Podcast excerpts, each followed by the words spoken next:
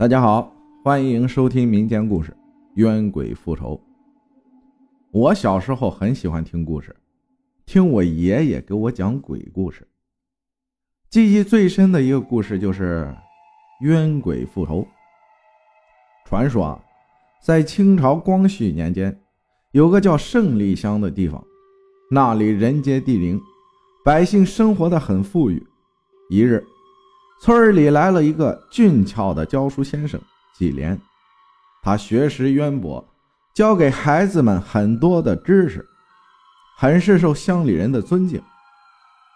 后来，纪莲和乡里刘财主的女儿牡丹相爱了，郎有才，女有貌，简直是天造地设的一对佳偶。不过，有两个人很不高兴，那人就是牡丹的父母。古代的时候，人们也讲究门第之见，讲究门当户对。刘财主的眼里，虽然纪莲啊相貌堂堂，学识渊博，但是俗话说啊，百无一用是书生啊。认为他家境贫寒，根本配不上自己的女儿，所以叫女儿呢断了与他来往，另为他寻得家婿。相爱的两个人。哪有那么容易说断就断呢？牡丹死活不答应，所以他的父母便把他的房门锁上，让家奴轮班守着，不得他走出家门半步。牡丹呢，每日以泪洗面，送饭的丫鬟秋菊看了很是心疼，她决心帮小姐逃出去。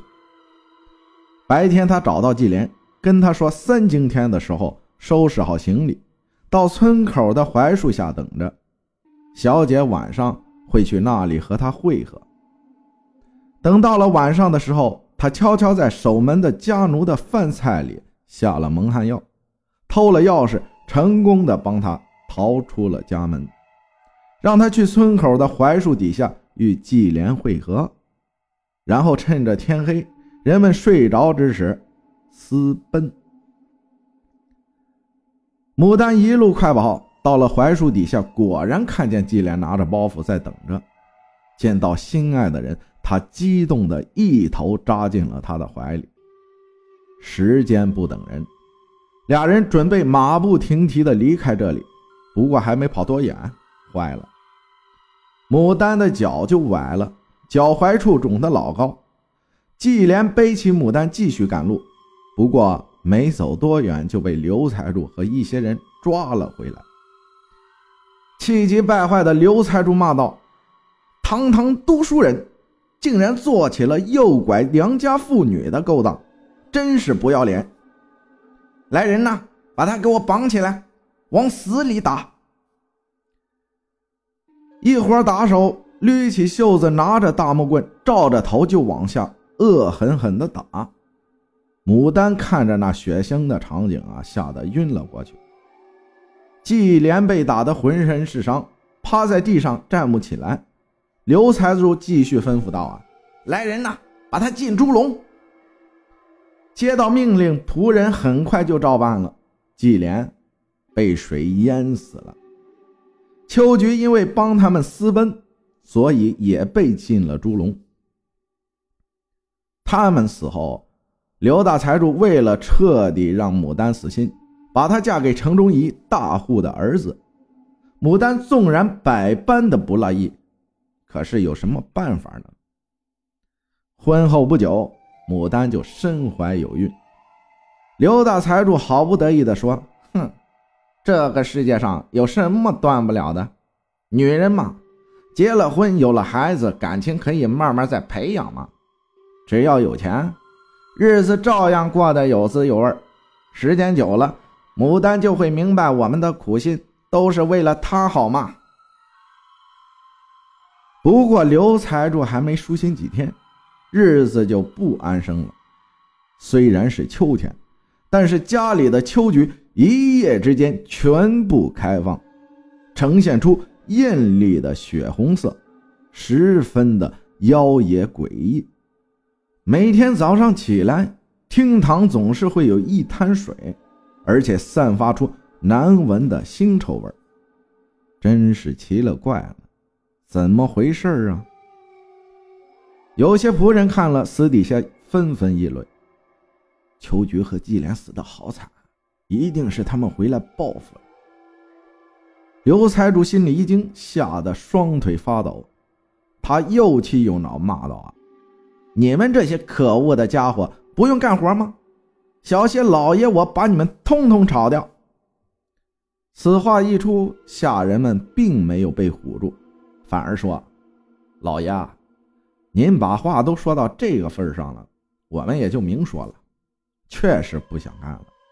你这屋啊，可能闹鬼，我们也不敢待了。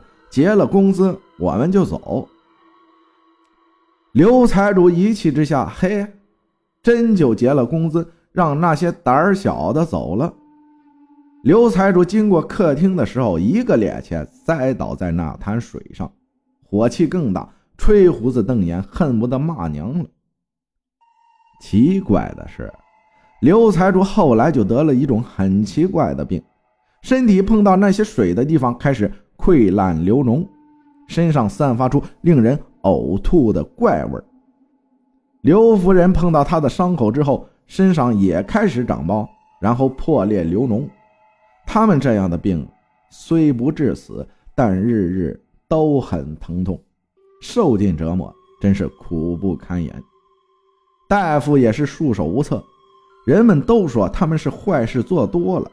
季莲和秋菊真的回来报应了，而牡丹呢，虽然怀孕，却不知道怎么回事，无缘无故的就流产了，后来再怀孕。尽管一家老小都小心的伺候着，但是还是莫名的流产。夫家也知道他们家的事情，怕连累到自己，所以一纸休书把他赶回了家。牡丹回了家，整日愁容不展，病殃殃的。每天早上，他的门前都会有一束美丽的菊花，门前总是湿漉漉的。人们知道。季莲虽然死了，但是忘不了牡丹，所以不肯走。经过这么多的事情，刘财主知道自己错了。为了让季莲和秋菊放过他们一家，他找人把他们的尸体打捞上来，用厚礼来葬他们。下葬的那天，牡丹披麻戴孝去为他送行，正哭得伤心的时候，季莲的坟墓突然震动了一下。从坟墓里伸出一双黑色干枯的手，抓住牡丹的双脚往下拽。只一眨眼的功夫，人就消失了。众人赶紧挖土救人呐！可是等打开棺材的时候，牡丹已经安详地闭上眼睛，随季莲去了。大家唏嘘不已。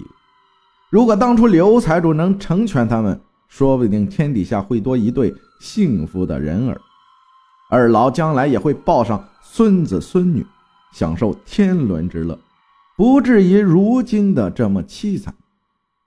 刘财主夫妇的病后来好了，不过他们对这件事儿懊悔至死。所以啊，有些事儿啊不能强求。愿天下有情人终成眷属吧。谢谢大家的收听，我是阿浩，咱们下期再见。